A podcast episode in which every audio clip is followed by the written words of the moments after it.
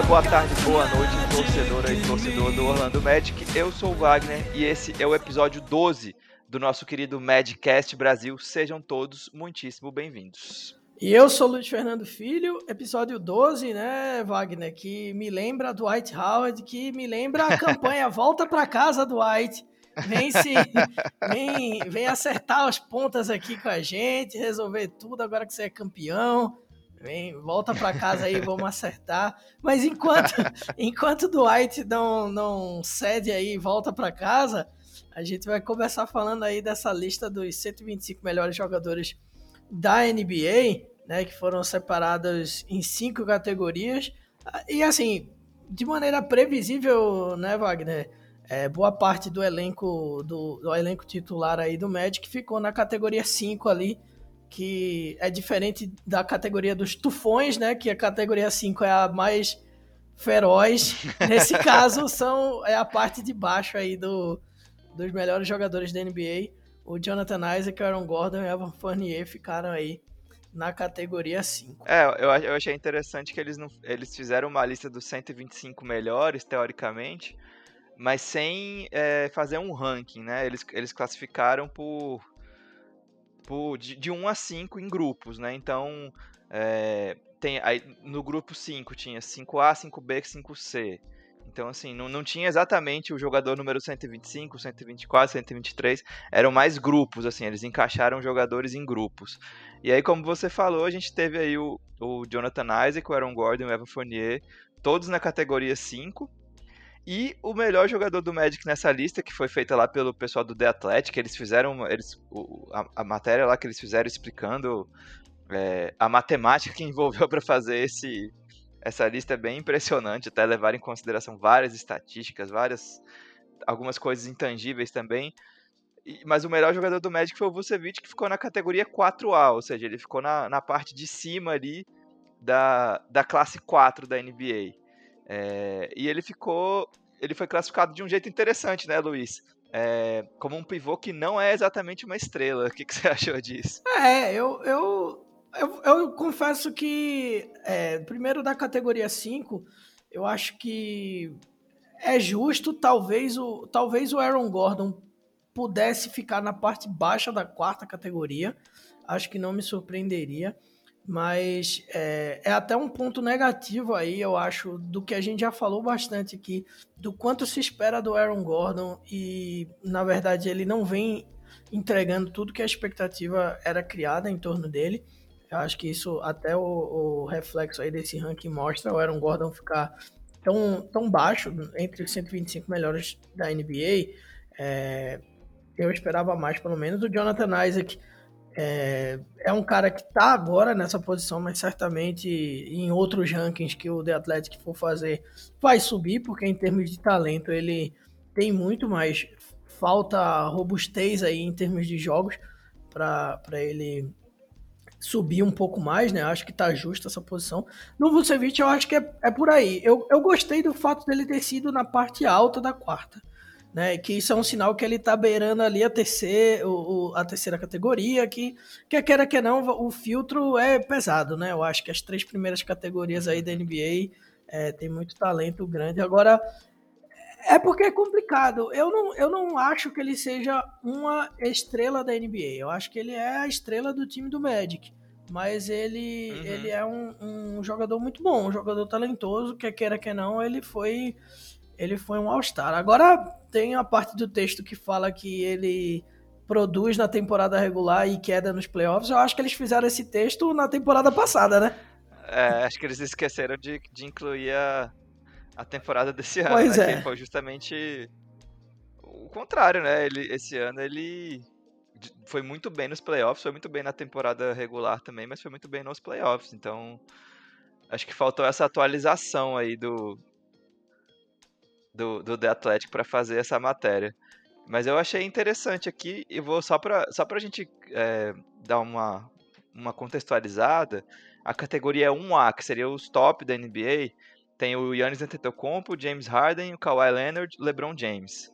E aí tem um B, Kevin Durant e Stephen Curry, eles explicam que por causa da, das lesões, né, a galera voltando de lesão, E aí na 2A já tem o Anthony Davis, o Nikola Jokic e o Luka Doncic.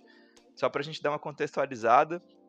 E o, o Vucevic, ele ficou numa categoria, deixa eu achar ele, 4A. Isso. São outro, alguns outros jogadores que estão nessa categoria aí. É o Brandon Ingram, Brook Lopes, CJ McCollum, Gallinari, Danny Green, que eu achei até alto demais. Eu também. Danny Green, né? Achei talvez. Alto. É, DeAaron Fox, DeMar DeRozan, Derrick Rose, Sabonis, Van Vliet, enfim. Acho, acho que ele tá bem acompanhado. E assim, é, é como você disse, né, Luiz? Ele, ele teve um playoff muito bom. Então acho que ele, ele tá numa, no momento. No melhor momento dele da carreira, eu acredito, né? Porque a gente sempre teve essa, essa questão com ele de que ele produzia na, na temporada regular, é a âncora ofensiva do time aí, o, o, ataque gira em torno dele, mas nos playoffs ele tinha ficado devendo, né, contra o Toronto, que foi dominado pelo Marc Gasol, e esse ano não, esse ano ele bateu de frente com o Brook Lopes e dominou o confronto entre os, entre os pivôs ali, embora o Magic tenha perdido, claro. Mas eu acho que o Vucevic deu uma. Fez, fez um caso aí para subir um pouco de categoria. Sobre o Jonathan Isaac, eu acho que. Igual, vou concordar com você de novo, né? Por causa das lesões, não tem como avaliar muito, né? É um cara que tem muito potencial, defensivamente tem muito potencial para ser um dos melhores da liga. É, quando, quando, o pouco que ele jogou na bolha também mostrou que ofensivamente acho que ele, ele tem para onde crescer bastante também para se tornar um, um jogador, um two-way aí, né? Ataque defesa é, consistente. E o Aaron Gordon é aquela coisa, né? Como a gente já falou em outros episódios, ele teve uma. Não é nem que ele estagnou, ele teve uma queda de rendimento né, ao longo da carreira, porque ele, ele teve umas temporadas interessantes ali, parecia que ele ia engrenar, e aí ele deu um passinho para trás e isso ah, desanima bastante. Eu acho que até. É, não sei, eu, eu, tenderia a colocar até o Fournier, mesmo com o playoff ruim. O Fournier fez uma temporada regular muito consistente, é, com 18 pontos por jogo. Então eu acho que entre os três aí, hoje, eu colocaria até o Fournier um pouquinho mais alto que eles. Não sei se você. Você não vai concordar que odeia o Fournier. Não, né? mas, mas eu, eu, vou, eu vou assinar embaixo aí, porque, é, é assim, eu, eu desço uma barreta sem perdão, mas a verdade, eu tenho, que, eu tenho que ser verdadeiro também, né? E o que você falou, eu concordo. Acho que o Fournier fez uma boa temporada regular aí, é, na medida do possível. Eu era um Gordon, para mim, o sentimento, eu acho que a gente já falou quando a gente avaliou cada jogador né, naquele programa, é, é um pouco de frustração pelo que eu achava que o Aaron Gordon poderia ser e não foi. Agora, faltou um nome aí nessa lista, né, Wagner? Ah, Maquelzinho, é, né? Maquel. Bom, pelo menos a posição 125 daria para pôr ele ali no... no... Pois né? é, eu vou até pegar aqui a... Vou pegar aqui os últimos da lista, ó. Tyler Hero, Tim Hardaway, TJ Warren, é, Steven Adams, Seth Curry, Serge Ibaka, Royce O'Neal, Paul Millsap, Mitchell Robinson, Michael Bridges, Maxi Kleber. Eu acho que cabia, assim, tranquilamente o, o Markel Fultz no lugar aí de um desses, né? É, mas, mas assim, mas ao mesmo tempo eu entendo, porque a amostra que a gente tem dele é muito pequena ainda, né? Ele fez uma. Basicamente ele fez a primeira temporada dele completa agora. É, sem lesão, é, ainda foi. O chute ainda é inconsistente, está longe de ser aquilo que, que ele mostrou no, no college, né, na universidade. Então, eu até entendo ele não ficar nessa lista, mas acho que, que caberia sim, viu? Dando uma, uma, uma mexidinha aqui, outra ali, daria para tirar alguém para colocar nosso, nosso amigo Markel Fultz, né, Luiz? Também, também acho. É, acho que por essa temporada já poderia é, figurar. É, não não tão alto, mas assim, dá para ver que o, o The Athletic ele, ele teve um critério interessante, porque é, a gente vê o Jonathan Isaac, por exemplo, na categoria 5, a gente, como a gente comentou, talvez até pela falta de, de jogo, pela lesão e tudo, talvez o Markel Fultz, o Markel Fultz esteja na categoria 6 ali, batendo Seis. na porta para entrar na 5 já, já é pedindo é passagem, né? Pode ser. É, eu acho que ele tem tudo para ter uma, uma temporada legal próxima, né, Luiz? Ele, Também acho. O, o time vai estar tá sem o Isaac, é, a gente não sabe o que vai acontecer com o Fournier, o Aaron Gordon tá nessa incógnita também. Eu acho que é uma boa oportunidade para o Fultz colocar a bola embaixo, embaixo do bracinho dele e e começar a assumir uma liderança mais mais forte nesse time dentro de quadra mesmo, né? a gente vê que a, a, personalidade dele não é muito. Parece não ser, né? A gente não convive, claro. Mas pelo pouco que a gente vê, parece ser um cara mais tímido, mais quieto. Mas eu acho que tecnicamente ele tem total condição de, de assumir mais responsabilidade aí nesse time. E só para concluir essa, sobre essa lista, essas cinco caixas aí que o, que o The Athletic criou para colocar os jogadores, é, eles fizeram umas subcaixinhas no texto lá, e o, o Vucevic tá nessa que a gente falou, que é um pivô que não é exatamente uma estrela, e ele tá lá junto com o Nurkic, o Brook Lopes e o Sabonis, né? Então, eu acho que é uma, é uma companhia bem interessante aí também, né? São, são jogadores é, bem interessantes. E entre esses quatro, o Vucevic era o primeiro, era o, o, o, mais alto da lista. Então acho que teve um certo reconhecimento, embora a gente ache que talvez pudesse ser um pouquinho mais, mais alto. Tá, tá, tá bom pra gente, assim, né? Tá com, na beirada ali, mas pelo menos tem um potencial grande aí de crescimento de alguns caras aí, né? Ah, total. Principalmente o Isaac, né? Quando ele voltar. Vamos ver. Vamos seguir nossa, nossa, nossa pauta aqui. Vamos falar um pouquinho sobre draft que está chegando, né, Luiz? Agora em novembro vai ter o draft. O Magic tem a 15 escolha. E o The Athletic fez um, um, artigo também, um mock draft, né? Aquela simulação que eles fazem de acordo com, com o que eles pensam que cada time deve selecionar. E aí você. Não sei o que, que você vai achar dessa, dessa notícia, né, Luiz? Mas o, o The Athletic colocou o Magic selecionando mais um ala pivô. E é o Precious Atiwa, não sei se é assim que pronuncia o nome dele, da, da Universidade de Memphis. E as características dele, Luiz, acho que você sabe quais é. são, né? As mesmas de, de todos os últimos que a, gente, que a gente draftou. Um cara atlético, versátil defensivamente, com muita envergadura e sem arremesso. Que tal? É, eu acho fantástico para um período da NBA que não existe mais, né? Que não, não estamos vivendo. A gente já falou bastante disso aqui. É, eu vou até discordar do Josh Robbins aí, que a gente é, teve o prazer de entrevistá-lo, ele que falou sobre isso, né? Defendendo que a escolha tem que ser em torno de talento. Eu acho que isso é uma questão de em drafts em geral, é, que eu acho que é importante. Você tem que selecionar o melhor talento possível, é, mais até do que necessidades, mas o cenário perfeito, o mundo ideal, é você achar um bom talento que numa, numa situação que o time precisa. E claramente o Magic precisa é, de, um, de um outro tipo de jogador, né? Eu acho que o Precious ele pode ser um, um, um, um talento interessante a ser desenvolvido, mas eu acho que o Magic é, a gente já falou tanto disso, né, Wagner, que fica até repetitivo, assim. É, pô, é, pegar um cara com envergadura. É, eu entendo que o Clifford tem essa linha também de trabalho, uma linha bem defensiva. Talvez o Magic fosse um time muito melhor do que era, do que é hoje.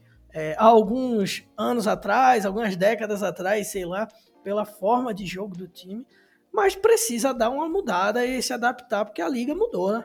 Exatamente, exatamente, eu concordo.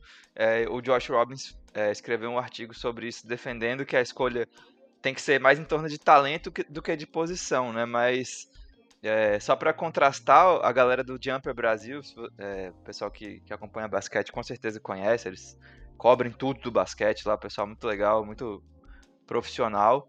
É, eles fizeram um, um, artigos de cada time, né, dizendo das necessidades e com a, com a pick 15, eles colocaram dois caras é, com características totalmente diferentes, né? O Tyrese Maxey, que é um combo guard ali, velocidade, arremesso, e o Aaron Nesmith também, que é um, que é um ala 2-3 ali, com característica de arremesso. Então, assim, já é uma, uma, uma projeção de atendendo muito mais as necessidades do é. time do que de, de, talento puro sem pensar em posição, né? Até porque na posição 4 a gente já vai ter Aaron Gordon, Chuma Okiki, Amino, ainda tem o Isaac que tá machucado, não vai jogar nessa temporada. Então, assim, você vai draftar mais um cara para essa posição, vai fazer o que com ele? Como ele vai arranjar tempo de quadro? Como é que você vai desenvolver esse cara? Né? Então, assim, eu entendo essa questão de, de, de privilegiar o talento, você óbvio que sempre quer o melhor jogador, mas eu acho que tem que pensar um pouquinho sim também no encaixe dentro do elenco, né? Assim, não dá pra, pra, pra ficar empilhando ala pivô pra, pra todo é. sempre também, né? Senão, pra onde a gente vai? É, parece que a gente. Parece que aquele limbo que tanto os ouvintes da gente mandam de pergunta, ou a gente mesmo fala, parece que a gente nunca vai sair dele, vai ser sempre isso aí. Agora o, o Precious aí, ele, ele é bem precioso mesmo pro time do, do Memphis. My Precious, é, já vejo os memes. Né? ah, sem dúvida. Porque ele foi, ele foi pro. Ele teve no time dos melhores novatos, né? Teve no time da conferência. É, foi eleito o novato do ano na conferência e também o jogador do ano na conferência. Então, é um, é um talento interessante, é um jogador é, interessante, mas eu acho, eu pelo menos, fiquei muito mais feliz. Né, eu, eu confesso que me agradou mais aos olhos a análise do pessoal do Jump Brasil, que eu acho que é, supria um pouco a necessidade do time, né? Queremos arremessadores, né? Exatamente. Bom, passando do, do draft, né, Luiz? A gente vai fazer ainda um, um episódio especial sobre o draft. Vamos chamar a galera que acompanha o basquete universitário para conversar sobre quem poderia ser um bom encaixe aí para o Magic nessa escolha 15. Mas isso vai ficar mais para frente. Vamos passar aqui para o nosso próximo assunto da pauta, que é um assunto antigo, né, Luiz? Sim. Dennis Smith Jr., o armador do New York Knicks. É, aparentemente o time está tá interessado em fazer um trade down no draft, eles têm a oitava escolha. E estavam querendo colocar o Dennis Smith Jr. nesse pacote aí, segundo o New York Post. E aí eles revi reviveram aquela conversa antiga que o, que o Magic teve com o, o Dallas Mavericks, quando o Smith estava lá, de que o, o Magic teria um interesse nele, né? O que, que você acha? Você acha que ainda vale esse interesse no Dennis Smith? Você acha que existe ainda alguma possibilidade do Magic é, fazer alguma troca no, no, no, envolvendo o draft, envolvendo Dennis Smith Jr.? O que, que você acha? Vê só, assim, tem um ponto interessante. O Dennis, o Dennis Smith Jr., ele é bem jovem, né? 22 anos. Acho que o Magic pode adotar essa linha é, de desenvolvimento que a gente já viu com Fournier, a gente viu com Vucevic, a gente espero que veja também com o Markel Fultz aí, de desenvolver jovens talentos que estão meio escanteados aí em outros times. A gente já falou bastante disso aí no podcast. É, ele, ele entra naquele pacote ali também, né? Como é, que a gente vem falando que talvez o Magic fosse precisar de um outro jogador mas eu confesso que assim, eu não vejo com muito maus olhos, não, se uma negociação com o DJ Augustin e o próprio Michael Carter Williams termine não indo para frente, talvez o, o, o, eles peçam um pouco mais do que o Magic pode pagar, né? Especialmente o, o DJ Augustin já que já está com seus 32 anos aí, o, o MCW também já não é mais nenhum menino, tem essa diferença. A diferença de idade para o Augustin e o Smith Jr. são de 10 anos, então eu acho que isso é, é, é, é assim, é significativo né, para um, um jogador. Eu não vejo tanto com maus olhos, não, Wagner. Agora eu acho que assim, não adianta a gente estocar um monte de armador e que, é, possa, que, não, que não contribua tanto com o chute, né? E, e, e, a gente termina perdendo aí com isso. Então eu acho que seria um, um, um, plano bem interessante aí. Eu ainda, no plano A, eu acho que eu tentaria ainda renovar com o Augustin. E apesar do Michael Carter Williams não ser um grande chutador também, pelas questões defensivas e pelo Clifford gostar de trabalhar com ele, eu daria essa prioridade aos dois aí. É, eu, eu também, eu priorizaria principalmente o, o Carter Williams, pela questão da defesa e tal. Claro que a gente, o Agostinho, como você falou, tem o chute, tem a, espaça mais a quadra com a capacidade dele de arremessar. Mas para mim o Smith Jr. é um cara que eu não iria atrás, principalmente agora, né? Eu já, já falei aqui em outros episódios que para mim o Magic tinha que dar uma, uma suspendida nessa, nessa evolução na próxima temporada, já que não vai ter o Isaac, para voltar, para retomar a caminhada é, para cima na outra temporada, né? 21-22. Mas eu não vejo o Smith Jr. como um cara que acrescenta. Eu, eu, também não vejo ele como um cara que vai, se, que vai querer ficar como reserva, entendeu? Eu não sei se ele vai, vai querer é, chegar num time pequeno, entre aspas, como o Magic, um mercado menor, e, e ficar sendo reserva do Fultz, sabe? Então não sei, eu acho que de repente poderia até criar alguma celeuma ali no, no vestiário. Mas enfim, eu acho que em termos de talento, de, de possibilidade de desenvolver, eu não, não vejo o Smith Jr. como uma peça interessante pro Magic agora não, viu? Vou, vou confessar para você aqui. Embora o salário dele seja ok para as próximas temporadas, né? Ele vai ganhar 4.4 e 5.6 milhões. Para um armador reserva, tal, estaria tá bem ótimo. ok. Tá bom, é. Mas, mas eu não sei. Eu prefiro é, investir mais no Fultz e, e, deixar uma galera de mais, mais coadjuvante, sabe? Com mais cara de coadjuvante.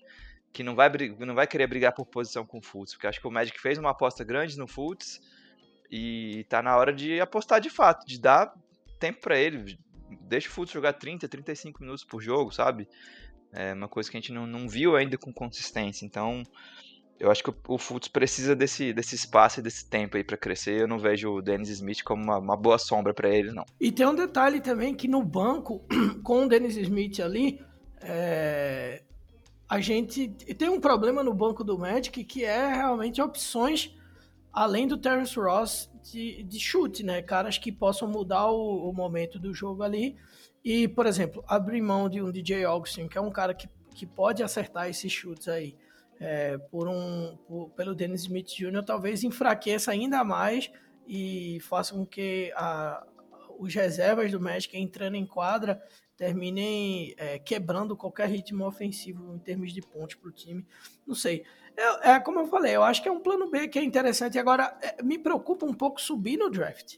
Aí eu acho que é uma classe que uhum. talvez o, o Magic pudesse, como em termos de estratégia, como você falou, é, deixar para o draft do próximo ano a gente ver como que vai ser o cenário, eu acho que é mais interessante do que subir exatamente nesse aí, até para uma, uma, oitava posição, que também eu não acho que seja uma classe tão é, rica assim é, para a gente subir para um oitavo e garantir um grande talento aí.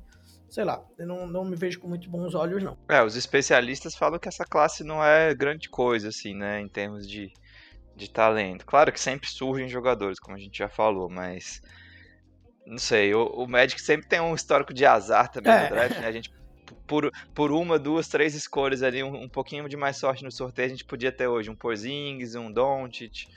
Então, acho que não resolve essa oitava escolha, não. Pois é, mas, mas eu acho que é um pouco de equilíbrio ali o Yin Yang, porque não é todo time que consegue o cheque e penny, né? Um ano depois do é, outro. Então, eu acho que. E depois do White House. É, né? eu acho que tentaram equilibrar a balança aí. Alguém lá de cima, do andar lá de cima, falou: tá bom, vamos agora equilibrar um pouco.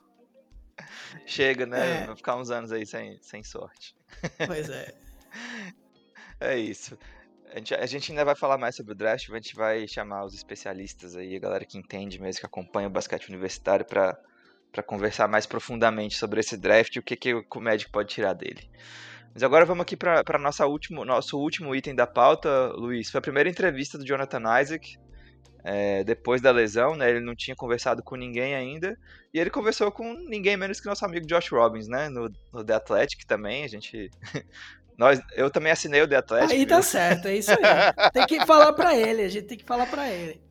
É, e tem muito conteúdo legal lá, inclusive a galera que gosta é. de esportes, esportes americanos, tem futebol também, Premier League, enfim, tem de tudo lá. O site é muito legal e tá sempre pipocando conteúdo, assim, uns textos muito legais mesmo, tipo esse dos 125 jogadores, entrevista com Isaac. E a gente, a gente fala muito do Josh Robbins aqui, é, mas não é só bajulando, não. O cara é realmente muito bom também. Quando o assunto é Orlando Magic, ele manda bem demais. É, ele é o cara que. Eu acho que hoje é o cara que mais cobre o Magic, né? Sim. né? Tem a galera do Orlando Sentinel também, mas. É. Eu acho que ele faz uma cobertura bem, bem legal, então eu sugiro a galera sempre acompanhar o Josh Robbins aí. A gente tá sempre repostando ele também, traduzindo as coisas que ele faz. É, e ele fez essa entrevista exclusiva com o Isaac, é, e eu separei alguns trechinhos aqui, Luiz, pra gente, pra gente falar, né? Primeiro ele fala sobre o, o processo de recuperação, né? Abre aspas aqui. Não tenho nada a reclamar do processo de recuperação. Minha mentalidade agora é só passar por isso. Eu não estou chateado nem para baixo, faz parte da jornada. É, eu acho que isso é uma coisa que a gente já esperava, né? O Isaac enfrentar esse, esse momento difícil da carreira, mais um com uma mentalidade positiva, né, Luiz? Acho que combina bastante com ele, né? Combina bastante e quer queira que não, ele já ele já caminhou essa estrada aí, né, anteriormente, então ele sabe é, desbravar pela primeira vez é sempre mais complicado, né? É, agora ele meio que sabe o caminho das pedras de como fazer com que essa recuperação seja é, uma, uma transição calma aí, porque não é só físico, né? É o mental muito também. Então, para uma plena recuperação de jogador, tem que ser essa sinergia aí do físico e do mental. Acho que ele tá bem, tá bem focado aí, não, não esperava diferente, não. É, eu acho que mentalmente acho que o torcedor do Magic não tem por que se preocupar, né? Acho que o Isaac tem uma, uma cabeça bem forte aí, apesar de ser jovem, sempre um cara muito centrado, né? Trabalhador, treina bastante, inteligente, né? O, o, o Clifford é, diz que ele analisa os vi tá analisando os vídeos nesse período que ele não tá podendo jogar, já vinha fazendo isso antes, está sempre tentando entender mais o jogo, posicionamento, é, instinto de, de defesa, coisa que ele tem de sobra. Então é um cara que esforço, assim, entrega, a gente não tem do que reclamar do, do Jonathan Isaac. E é torcer para fisicamente ele se recuperar mesmo, né?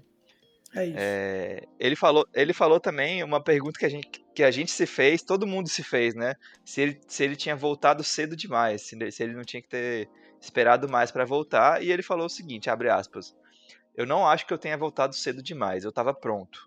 Não tinha nenhuma dúvida em termos de capacidade de me movimentar normalmente e jogar. Estava saltando mais do que nunca na minha carreira. E no fim do dia foi uma decisão minha e eu não me arrependo. Então, acho que é um, um tranquilizante aí, né, pra torcida é. do Magic que deu uma, a gente deu uma sofrida, né, pensando nisso, né, Luiz? Se, se o time tinha se precipitado, se alguém teria forçado ele a voltar mais cedo. Mas eu acho que essa declaração aí é bem esclarecedora, né? É, com certeza. E assim, o jogador ele quer jogar, né? Não, não, não tem muito o que fugir disso. É, eu acho que foi uma decisão conjunta e eu acho que é importante ele dizer isso, expressar publicamente isso que ele expressou, que foi uma decisão dele, ele não se arrepende, porque é uma divisão também, assim, sabe, de responsabilidade do que houve.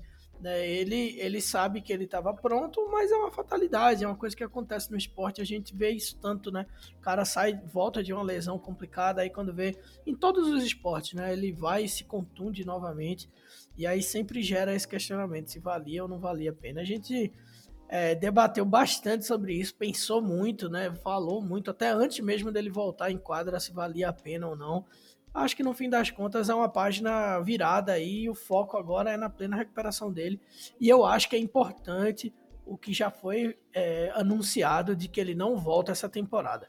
Focar 100% uhum. numa, numa, é, numa recuperação plena dele, por mais que ele queira jogar, obviamente, mas vamos focar em, em voltar 100% para na temporada que for posterior, né, que seguir, ele volte com mais segurança ainda é, mais fortalecido de que vai dar tudo certo.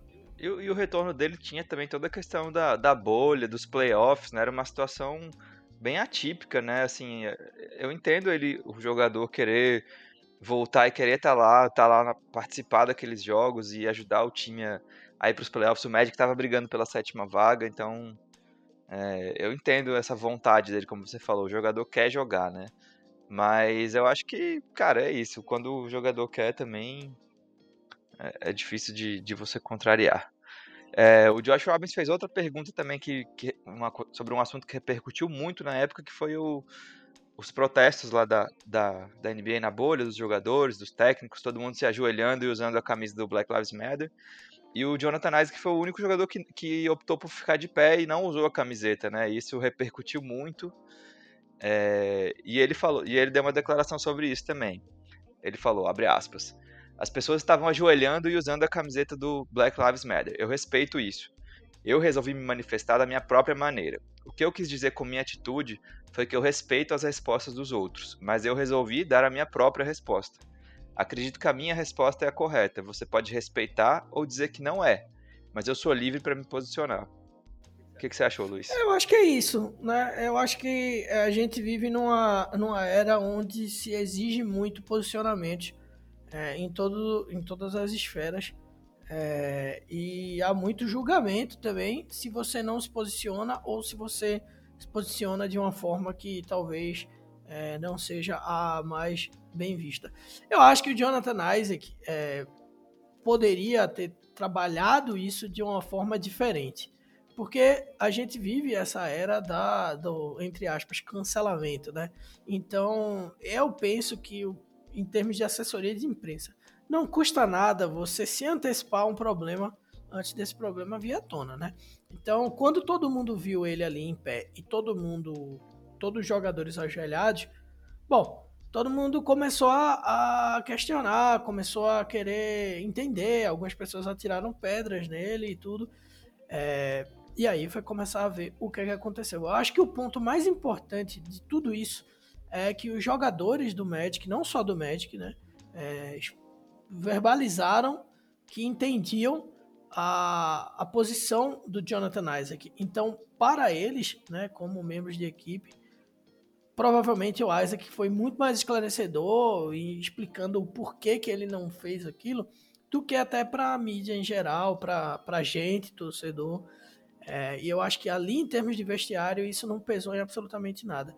Eu acho que as pessoas têm formas diferentes de, diferentes de expressar é, as suas, é, os seus posicionamentos. Talvez ele achasse que aquele, é, aqueles protestos que estavam acontecendo pacíficos ali dos jogadores é, fossem pouco para o que realmente acontece ou que não tivesse o retorno que poderia ter. Existem vários fatores. Eu acho que ele tem um ele tem um, um, um papel ali, um, um como é, é, me fugiu até a palavra, não é um poder de fala não, mas ele, ele tem um, a gente, eu, eu acredito que eu sendo branco, você sendo branco, a gente é, nessas situações a gente tem que mais ouvir do que dar nossas uhum. opiniões, né? Ouvir as pessoas que estão diretamente envolvidas com isso. E o Jonathan Isaac está diretamente envolvido com todas essas questões de preconceito. É um homem negro nos Estados Unidos. Né? Exatamente, né? é um homem negro nos Estados Unidos, então ele está é, muito ciente de tudo que acontece lá. Ele aprende desde cedo isso, né? E tem também a questão da fé dele, né? Que ele sempre deixa muito claro que ele é um cara é, muito religioso, é, a questão de ajoelhar para ele tem outro Isso. significado.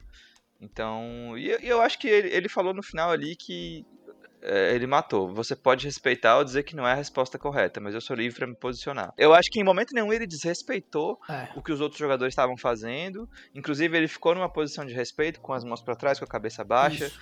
Então, assim, eu não, eu não acho que ele tenha desrespeitado. É mais como você falou. É, é, foi, foi o diferente, né? Tava todo mundo fazendo uma coisa e ele fez outra. Então, chama atenção. Chama atenção. E, e esse fator que você falou, é, que era o que eu ia encerrar também da fala, é que em termos de religião, é, a gente tem que respeitar. Não adianta a gente exigir que é, a pessoa respeite algum ato se a gente não respeita o ato dessa pessoa. Então, se a religião dele, é, se por questões religiosas, ele preferiu ficar em pé, é, ou enfim, qualquer tipo de pensamento que ele teve, a gente tem que respeitar a questão da religião também. Não é porque eu não tenho religião que eu vou dizer que o cara que uhum. é, é, católico, é cristão, é sei lá o que, é judeu, é, tá errado. Não posso. Então é uma questão de respeito geral. Aquilo ali é um protesto pedindo respeito a gente tem que respeitar as opiniões diferentes também. E eu acho que assim, se ele tivesse, sei lá, usado uma, assim, viajando aqui, usado uma camiseta All Lives Matter, feito qualquer coisa, sei lá, se ele tivesse feito alguma coisa realmente desrespeitosa, eu acho que, é. que as críticas viriam é, com alguma razão, assim, né? Mas, mas ele não, não fez nada disso, assim. Ele, ele se posicionou a favor dos protestos, ele Isso se mostrou que tinha consciência do que estava acontecendo, do que, que, era o movimento, de por que, que as pessoas estavam fazendo aquilo, e ele simplesmente optou por não é, fazer igual aos outros por uma, é, uma, uma opção dele, né? Então é isso, acho que a gente tem que respeitar, e eu acho que ele não fez nada desrespeitoso é, com o que estava acontecendo, ele simplesmente foi por um outro caminho. Exatamente. Destaquei mais uma resposta aqui do Jonathan Isaac, que foi a última que eu destaquei, é, que ele fala uma, uma fala final, né? Ele fala assim, abre aspas. Eu tava jogando o meu melhor basquete na bolha. Achei isso bem legal. Estou aprendendo coisas novas nesse processo e tenho certeza que vou voltar e vou estar melhor ainda. Então, assim, eu acho que todo torcedor queria ouvir isso, né? Exatamente, isso. exatamente. tomara, tomara. Porque o cara é o maior talento do, do Magic hoje, o mais promissor. É, defensivamente já é um dos melhores jogadores da liga aí, com certeza.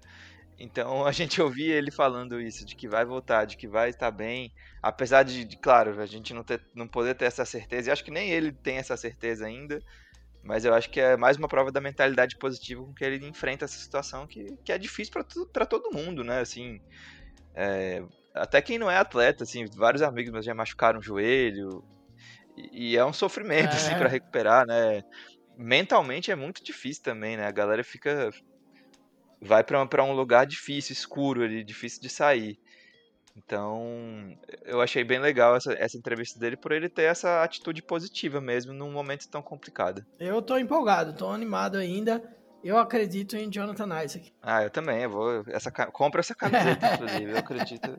I believe. I believe. Luiz, vamos fechar aqui nosso, nosso 12 episódio, esse número cabalístico. Sim. Dwight, Dwight Howard aí envergou a camisa 12 do Magic com muita qualidade por tanto tempo. É, perguntas da galera. A primeira pergunta foi do Jorge Nogueira.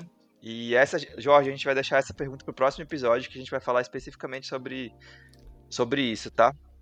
É, vocês acham que a gente deveria tentar algum nome específico na Free Agency? Próximo, nosso próximo episódio, episódio 13, a gente vai tocar no assunto Free Agency. Então a gente vai responder essa pergunta lá. Passando para a próxima aqui, Luiz, vou, vou jogar a bola para você. Trocar o, o Marco Túlio. Trocar o Isaac ou esperar se recuperar de lesão? O que o Magic deve fazer? Ah, esperar. Esperar e eu acho que vale até uma confiança aí, pelo que a gente já viu dele. É, acho que trocar seria um, um, erro grande aí da equipe do Magic. Concordo com você, eu não trocaria o Isaac agora de jeito nenhum. Vai ser difícil, né? Tem, vai ter que ter paciência, ele vai ficar uma temporada inteira fora. Por mais que seja uma temporada atípica, mais curta, que vai começar talvez agora em dezembro, janeiro. Mas eu não trocaria o Isaac pelo potencial que ele tem, que a gente acabou de falar aqui, né? É, e eu acho que é um cara que, que agrega muito pro time e tem muito a evoluir no ataque. Então eu, eu não trocaria, não. Eu esperaria ele se recuperar de lesão. E, e para mim ele ainda é um dos pilares aí do, do futuro do, do Magic. É o nosso potencial All-Star, né? Nosso potencial All-Star. É, é, é, o que, é, hoje é o que a gente tem mais perto, assim, de, de um cara de dar esse salto, né? É. O Vucevic já foi All-Star, claro. É, o Aaron Gordon deu aquela recaída. O Fultz a gente não sabe muito bem o quanto ele pode evoluir ainda. Então acho que, o, como você disse, o Isaac é o, o cara que tem mais potencial para ser o melhor jogador do time no, no futuro próximo. E a última pergunta aqui do Juanito. Essa, é essa... é boa, essa é boa. essa é boa. Vocês acham que de deveriam diminuir o hiato entre um podcast e outro? KKKKK. Eu acho, o Juanito, o João Dudu. É, agora na off-season ficou um pouco mais difícil né, de, de, ter assunto. A gente demorou umas duas, três semanas aí para reunir esse tanto de assunto. Mas para a próxima semana a gente já tem uma pauta praticamente fechada. Então Assim, eu não vou prometer que a gente vai fazer toda semana. É, a nossa ideia é fazer de 15 em 15 dias durante a off-season. Mas a partir do momento que começar a Summer League, se Sim. tiver, né? É, quando tiver Summer League, quando tiver pré-temporada, aí sim a gente vai retomar semanalmente o nosso, nosso podcast. E aí você vai. Você não vai precisar cobrar mais a gente, não, tá? Com certeza, com certeza. Pode confiar. E é, quando a temporada começar, a gente vai semanalmente, numa boa, como a gente estava fazendo aí na bolha.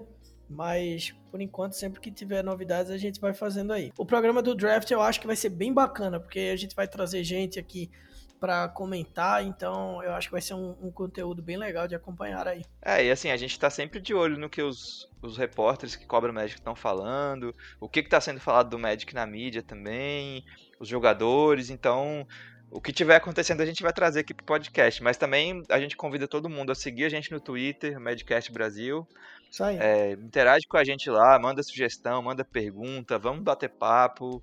A gente tá, tá aberto, a gente quer conversar sobre o Magic, é isso que a gente gosta de fazer, por isso que a gente criou esse podcast. Isso aí. Luiz, então, encerrado o episódio 12, episódio cabalístico para o nosso Orlando Magic, nosso Madcast Brasil.